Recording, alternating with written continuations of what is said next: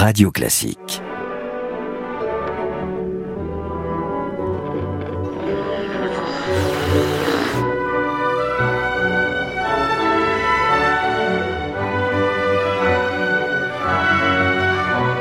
Pendant des années, l'abbé Pierre a été la personnalité préférée des Français et c'est lui dont nous allons parler aujourd'hui, cet abbé Pierre euh, qui a incarné pendant tant d'années, pour des générations, qui a incarné la notion de générosité, avant, disons-le, euh, d'être aussi au centre d'une véritable polémique puisqu'il avait défendu Roger Garaudy, euh, le philosophe, sociologue, ancien communiste, ancien catholique, devenu musulman, Roger Garaudy, qui euh, avait eu des propos négationnistes sur la fin de sa vie, et on a vu l'abbé Pierre le soutenir.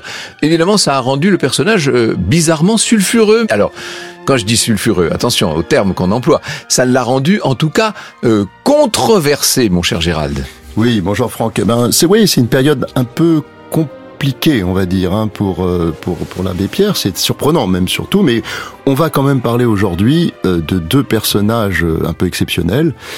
J'allais dire, puisqu'on a traité dans l'épisode précédent euh, Che Guevara et Fidel Castro, deux révolutionnaires, sans aucun doute, on va parler aujourd'hui de deux autres révolutionnaires à leur façon. Mais des révolutionnaires français cette fois. Français, et puis pas tout à fait du même type, on va dire non violents, hein, ça c'est sûr. Euh, L'abbé Pierre d'un côté et, et Coluche.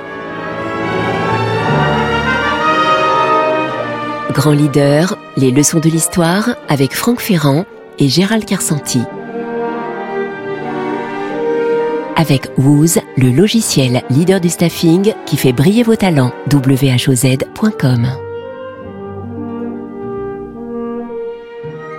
Comme il arrive souvent des grandes consciences qui se mettent entièrement au service des autres, c'est dans une famille tout à fait cossue qu'est né euh, Marie-Joseph Henri Grouet. C'était son véritable nom, celui qui va ensuite devenir célèbre pour les Français sous son nom de résistance, c'est-à-dire l'abbé Pierre.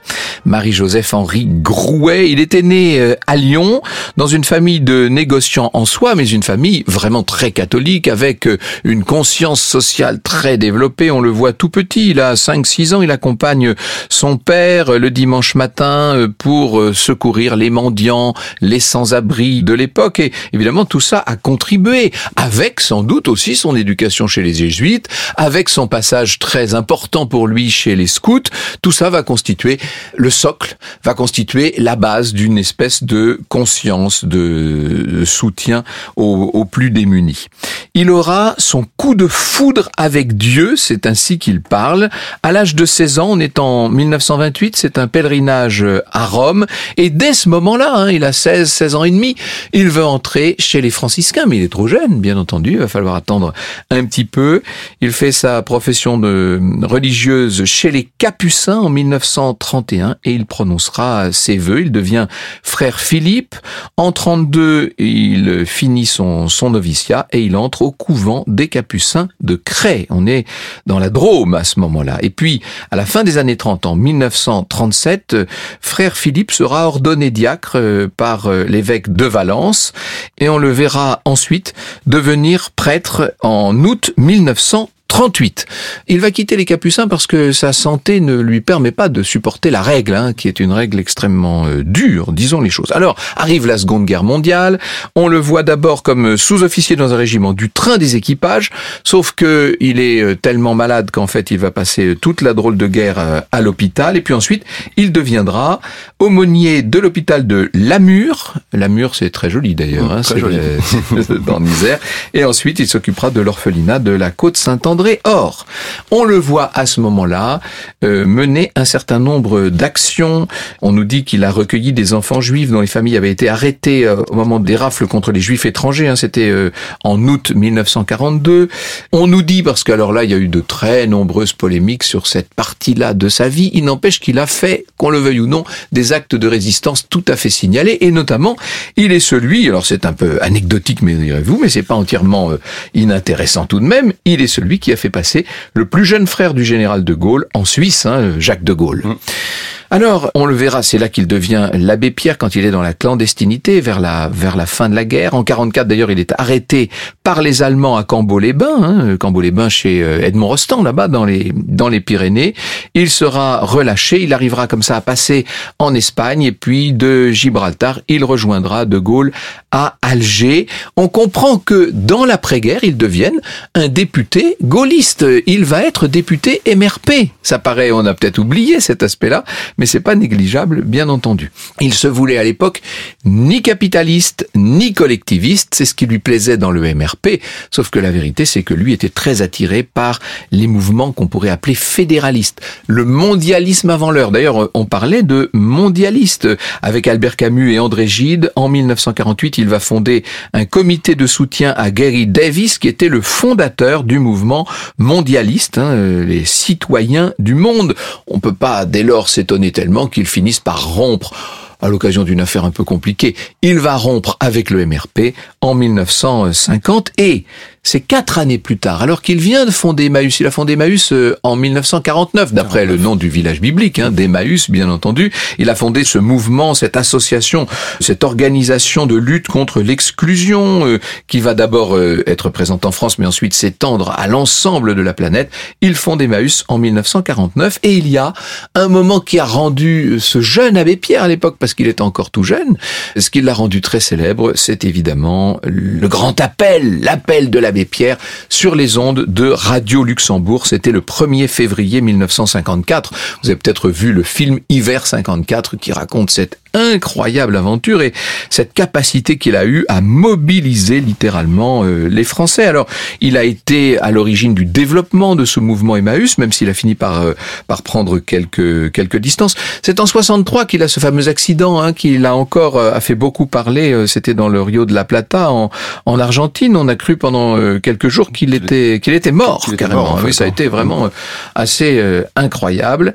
Et puis en 1985, il va regrouper toutes les fondations Emmaüs dans une grande association, l'association Emmaüs France.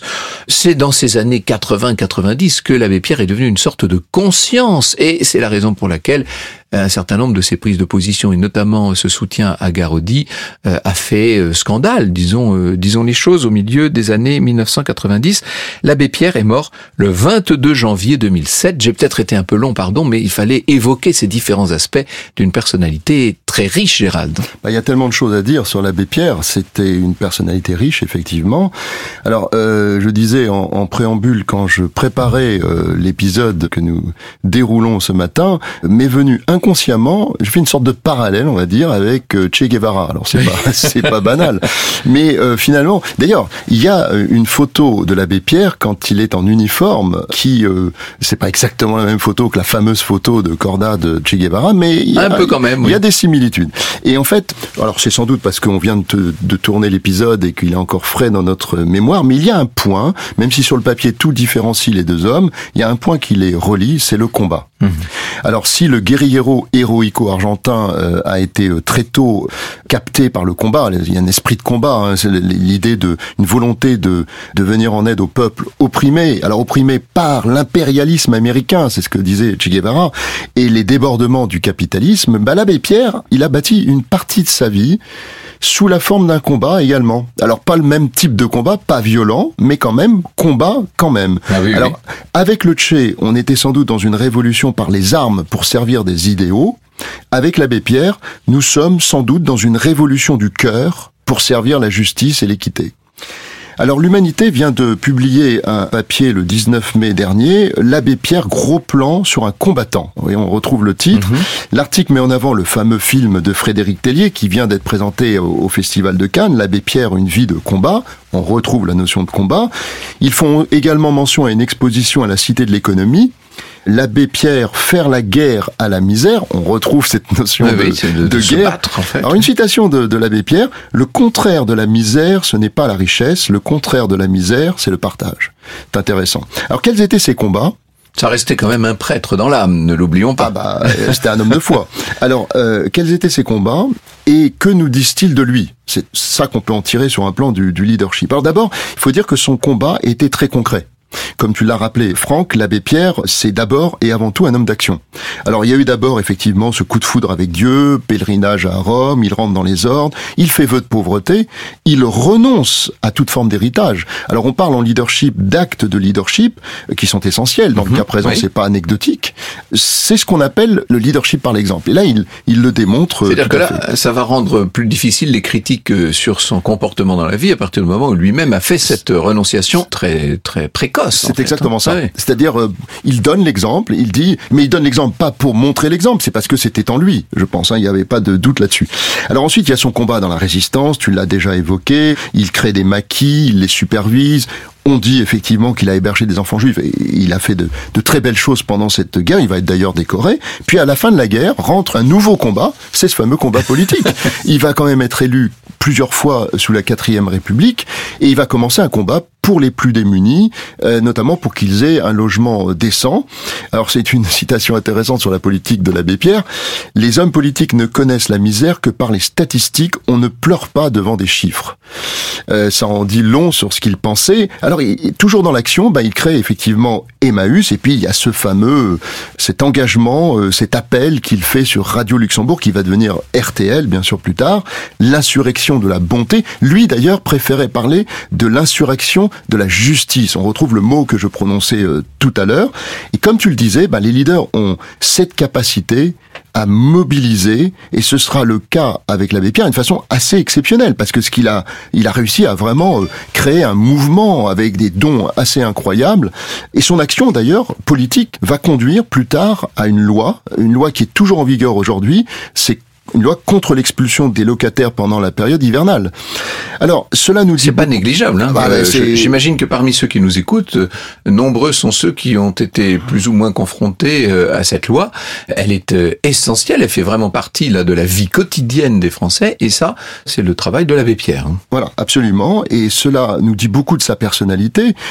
Il était, je crois, sans aucun doute guidé par la foi, bien entendu, des convictions puissantes. Il a jamais fléchi, il a mené ses combats, ses actions jusqu'à la fin de sa vie. Il y a un mot qu'on n'a pas utilisé jusqu'à maintenant, mais qui est très important en leadership. C'est même quelque chose qui fait toute la différence quand on veut motiver les autres et les entraîner.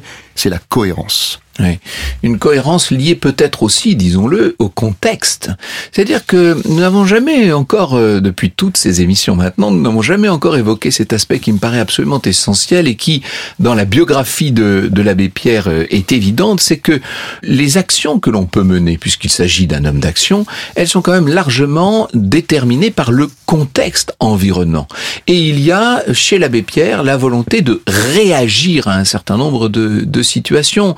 Est évident que euh, il a eu cet appel de Dieu, il a eu ce coup de foudre, comme il, comme il dit pendant son, son, voyage, enfin son, pèlerinage à, Rome, et que toute la première partie de sa vie est euh, littéralement euh, déterminée par cet engagement religieux.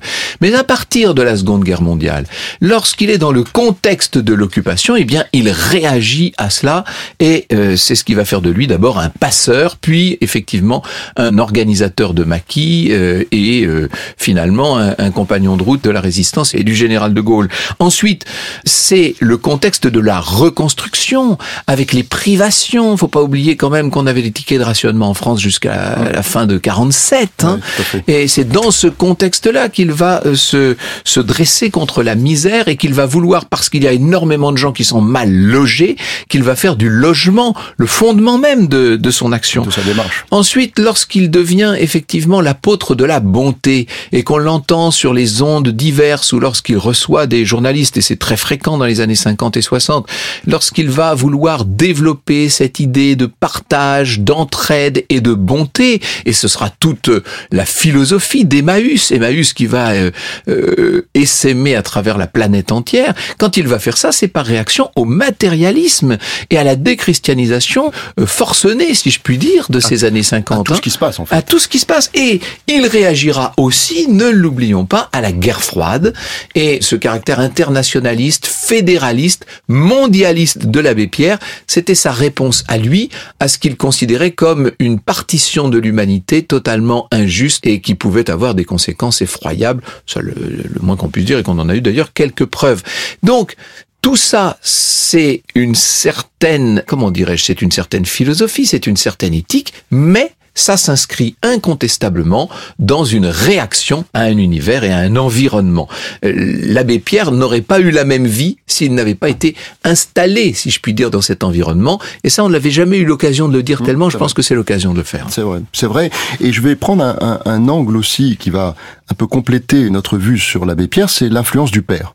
On a, dans les épisodes précédents, c'est le 20e aujourd'hui, on a vu que la mère, bien souvent, a une influence très forte sur les leaders, qu'ils soient hommes ou femmes, mais le père également, et on l'a vu que pour beaucoup des personnages qu'on a traités, le père a été extrêmement important. Alors, l'impact peut être positif, négatif, rarement neutre en réalité. Alors, premier épisode, on avait vu Alexandre le Grand, le grand Alexandre le Grand, on avait vu l'influence de sa mère, Olympias, mais Philippe II de Macédoine, finalement son père, a eu une influence colossale sur lui. Il lui a donné d'abord la meilleure éducation qui soit, avec le grand Aristote, et puis Alexandre le Grand a appris à devenir un conquérant aux côtés de son père. Alors après, on a vu par exemple Cléopâtre qui a été influencé par son père, je pense pour redonner à l'Égypte toute sa grandeur. On a vu Churchill et son père intraitable, Frédéric II de Prusse, et on en parle à peine, le roi sergent qui était quasiment un, tyran. La liste est longue. Alors dans le cas de notre jeune Henri Grouès, comme tu l'as rappelé, bah là en fait l'influence du père a été extrêmement positive, on peut le dire. Hein.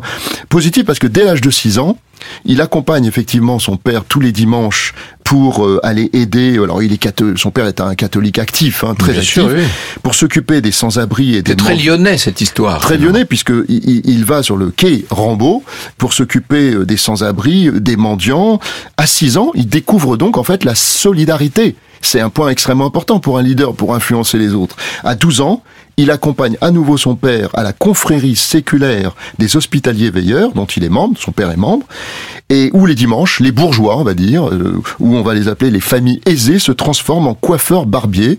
C'est-à-dire que ben, c'est ce que va faire son père. Il va s'occuper des plus démunis, il va couper les cheveux, tailler la barbe, avant d'offrir des repas évidemment, pour le jeune enfant puis le jeune adolescent qu'il est, ça va le marquer euh, définitivement. Il réalise en fait que le véritable bonheur est de tendre la main aux autres, à ceux qui n'ont rien ou qui sont dans le manque. Alors tu parlais tout à l'heure de cette fameuse euh, liste euh, qui publiait les personnalités préférées des, Français. Alors il a été pendant de très nombreuses années le personnage préféré des ah Français, avant d'être en 2000, et on sait pourquoi, euh, devancé par euh, Zinedine Zidane. on sait pourquoi parce que c'est en 2000. Donc 98 la Coupe du Monde, 2000 la Coupe des pays, euh, nation européenne. Et, et lors de cette rencontre, ça c'est assez drôle, l'abbé Pierre lui dit "Sers-toi de ta notoriété pour t'occuper des autres, ta petite personne, on s'en fiche." Ouais, mais c'est un paradoxe parce que le moins qu'on puisse dire, c'est que la petite personne de, de l'abbé Pierre, si dévouée, si euh, si si, si ouvert et offert soit-il, hein, c'est un homme d'abnégation, mais sa petite personne, il s'en est quand même beaucoup occupé. Il, était un incroyable publicitaire et je crois que il tenait beaucoup à, à, à sa notoriété en et à son image. Et à, son, image. Je pense que d'ailleurs le fait qu'il ait été euh, que, que Zinedine Zidane lui soit passé devant, je pense que ça n'a pas dû lui plaire. Ça n'a pas dû lui plaire. mais en tout cas, c'est pas pour rien que Pierre Bourdieu, le, le, le, philosophe que nous connaissons, dira son admiration pour l'abbé Pierre, qu'il qualifie d'infatigable défenseur euh, des pauvres. Alors, il faut savoir que l'abbé Pierre était influencé, inspiré tout au moins, par Saint François d'Assise, au point que c'est devenu sa référence, son modèle, son style. Il va même euh, le, copier sur beaucoup de choses, mais en fait, le véritable inspirateur euh, de la vie de l'abbé Pierre, c'est indiscutablement, comme je le disais au début, son père, ben parce qu'il lui a transmis des valeurs qu'on va dire inestimables la générosité, la bienveillance, le don de soi, des valeurs qui vont euh, finalement inspirer toutes ses actions et des citations tout au long de sa vie. Une citation supplémentaire, vivre, c'est apprendre à aimer.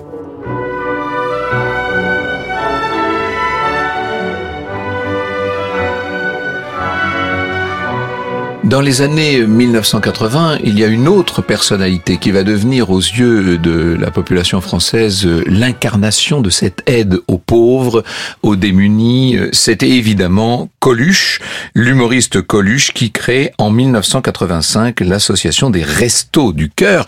Alors l'idée de Coluche c'était tout simple, il s'était rendu compte qu'il y avait énormément de gaspillage. Du gaspillage dans la grande distribution, hein, dans les supermarchés, mais du gaspillage aussi dans un certain nombre de restaurants, etc. Son idée, c'était de récupérer tout ce qui n'était pas euh, vendu et tout ce qui était aux limites de la péremption et qui risquait donc de, de finir tout simplement à la poubelle, de récupérer tout ça pour le distribuer aux personnes démunies, à tous ceux qui n'avaient pas de quoi manger. Et Coluche, alors je dis Coluche de son vrai nom, Michel Colucci, avait connu ça lui. Il savait, il savait ce que ça pouvait être que cette pauvreté, que cette difficulté. Il avait vécu une jeunesse euh, assez difficile, on peut le dire. Euh, et d'ailleurs, il avait fait euh, de, de tout cela un peu son miel. Il en avait fait son personnage, son personnage comique. Alors le personnage comique en question, lui était né juste au moment de la fin de la guerre. Il était né en octobre 44, Michel Colucci.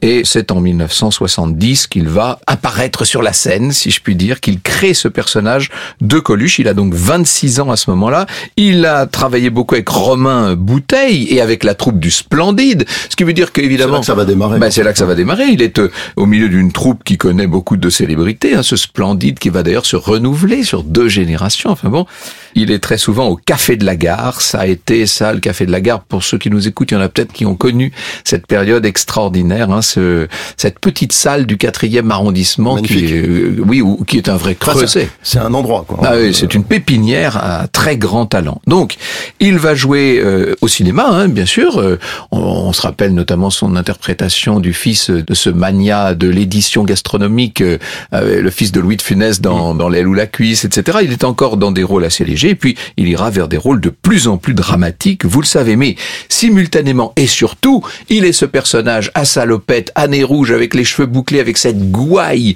extrêmement populaire, avec cette, euh, cette grossièreté assumée, le premier euh, grand humoriste français à assumer totalement la grossièreté, pas la vulgarité, précisait-il mmh. toujours. Hein. Pour lui, il y avait une très grosse différence. En 74, avec le célèbre sketch du Schmilblick, il devient une vraie grande star.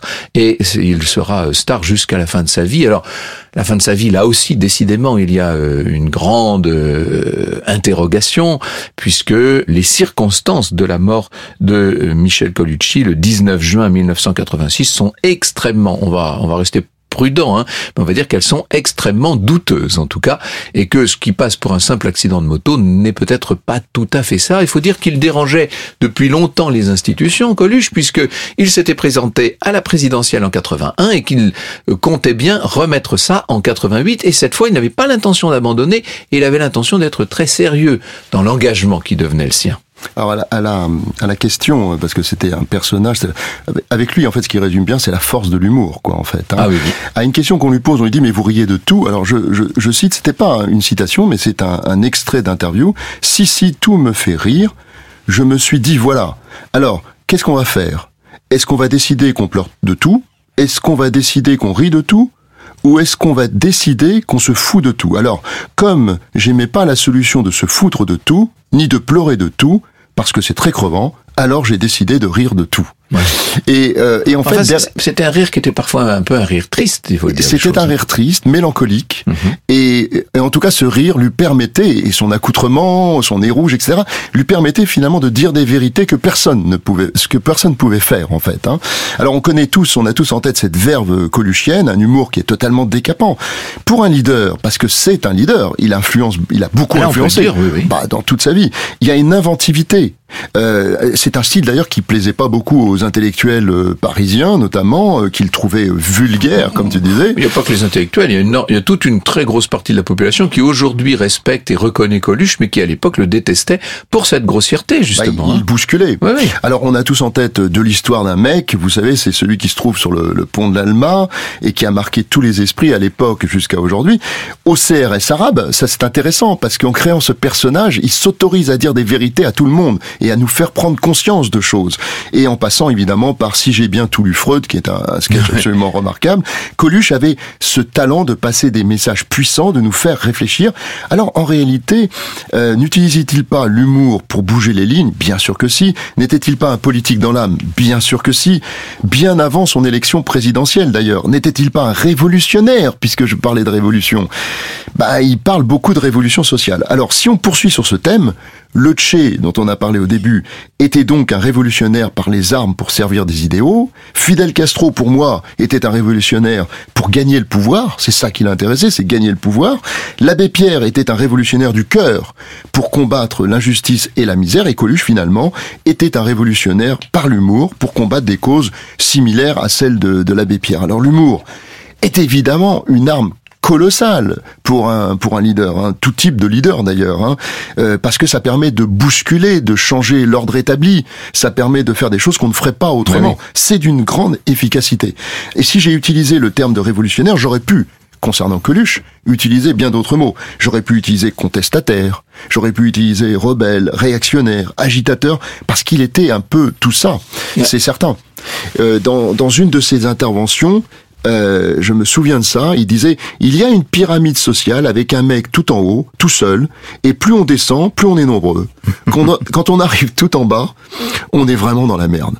Et je pense que au fond, il avait ce, cette, ce côté un petit peu de, euh, voilà, de la contestation en lui, une sorte d'insubordination. D'ailleurs, au fait, il a été pris dans des petits vols quand il était jeune. À l'armée, il a été mis en prison euh, justement pour insubordination. Il y a une sorte de caractère subversif en lui. Hein. Et ah, quand on, voilà, c'est le mot, je crois. Bah oui. Et quand on lit la définition de subversif, qui cherche à produire le renversement de l'ordre social ou politique. Bien sûr. C'était vraiment, c'est ça.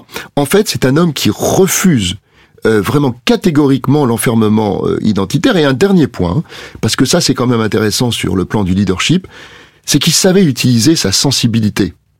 Et il, c'est ce que tu disais tout à l'heure, d'une autre façon, mais ça revient à ça. Euh, c'est ce qu'il va faire en acceptant le rôle euh, de, de ce de ce pompiste meurtri dans, dans Ciao Pantin, où il change complètement son image. Et je termine sur une anecdote qui moi m'a beaucoup touché. Euh, il discutait avec quelqu'un qui lui demandait mais c'est quoi cette boîte de banania qui est en bas de l'escalier de son domicile, une grande boîte de banania en, en, fer.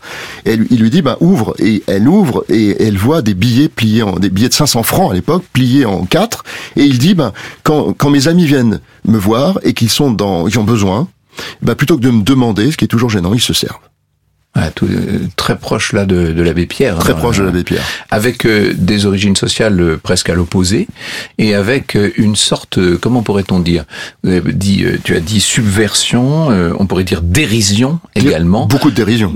c'est un, c'est le, c'était le clown national. C'est un clown, euh, vraiment. Euh, c'est un clown avec toutes les dimensions euh, du personnage. C'est-à-dire que c'est un clown qui fait hurler de rire, qui fait, qui provoque des éclats de rire. Il était très fort. Hein, et en même temps, c'est un clown qui, lorsqu'il se démaquille, est, est, conscient de toute la misère du monde. En fait, est-ce qu'on pourrait pas dire, Franck, que c'était un politique déguisé en clown? Oui, oui, oui.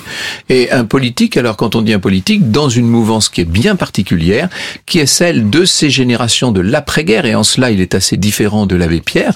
C'est un boomer comme diraient aujourd'hui les, les adolescents, c'est quelqu'un qui ne croyait plus à toutes les références sociales et à tout l'ordre établi. Finalement, ce qu'il a fait, ça a été de poser partout des mines sous les ponts, sous les passerelles et sous les monuments d'un ordre établi qui était celui de la société classique euh, occidentale, française.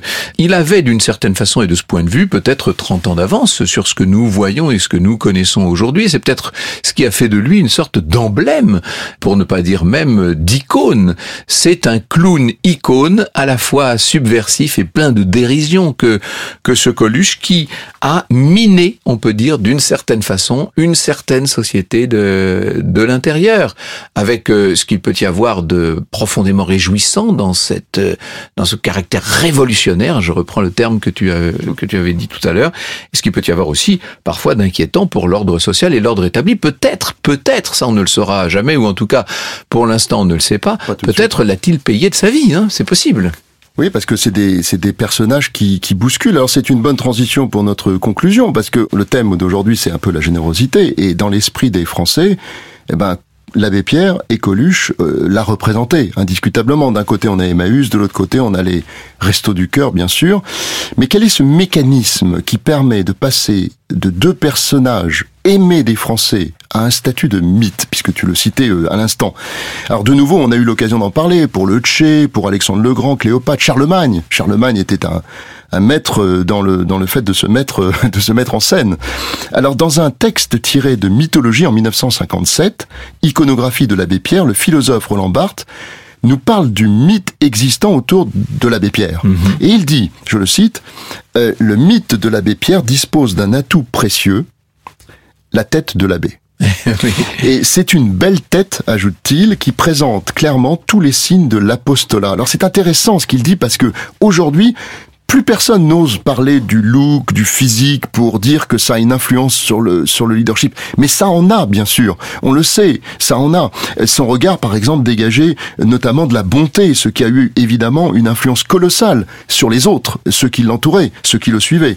Alors, tu l'as dit aussi, rares sont les personnages historiques sans onde d'ombre. On a eu l'occasion de le, de le voir et l'abbé Pierre n'a pas échappé à la règle avec cette fameuse affaire Garodi dont tu, dont tu as parlé. Mais pour que le leadership opère au, niveau des, ce qu'on appelait les suiveurs, les followers en, américain, il faut qu'il y ait incarnation. Et, là, l'image du grand barbu en soutane, euh, en grosse pèlerine élimée, avec une canne de pèlerin, béret, des godillots, qui au passage ont été offerts par un sapeur-pompier, forge vite le statut qu'on va, on va appeler le du héros légendaire. C'est le juste. Euh, la coupe rasée, par exemple, illustre le franciscanisme qui, par répercussion, va traduire une Ordre sorte... mendiant. Euh, voilà, exactement, et va donner le sentiment de, de générosité. Euh, de la même façon, il y a une symbolique autour de la barbe, parce que ça nous fait penser aux missionnaires. On voit que le, le look et le physique, l'attitude, ne sont pas pour rien dans l'impact que l'on a pour les autres. Alors, pour sourire, on, on connaît la, la, fameuse formule euh, l'habit ne fait pas le moine pour l'épisode. Un peu quand même. Pour voilà, pour l'épisode d'aujourd'hui, c'est intéressant. Je vais citer le pape Grégoire IX au XIIIe siècle parce que c'est intéressant. Il disait ce n'est pas à l'habit qu'on reconnaît le moine, mais à l'observation de la règle et à la perfection de sa vie. Il faut ainsi faire la distinction entre l'être et le paraître. Alors je voudrais conclure sur la, notre période actuelle. C'est justement là que nous avons du mal en ce moment. Pourquoi? Ben Parce que, alors bien sûr, dans le cas des deux personnages qu'on a traités aujourd'hui, ben, il n'y a pas d'écart, on va dire, entre euh, ce qui se dégage d'eux ou ce que l'on se figure en les observant, la générosité notamment, et ce qu'il en est réellement. Il n'y a pas d'écart. On a deux personnages qui sont euh, qui sont très clairs. Il y a une véritable cohérence, si je reprends le mot de tout à l'heure. Mais pour autant, c'est loin d'être toujours le cas, et à l'ère des réseaux sociaux avec lesquels nous vivons, des chaînes d'information continue, d'internet, de la surconsommation, euh, de maladies, je dirais presque, d'informations, nous avons tendance à nous fier à ce que Grégoire IX appelait le paraître. Or, en leadership, la leçon est simple, il ne faut jamais se fier aux apparences. Mmh. Quoique. Quoique.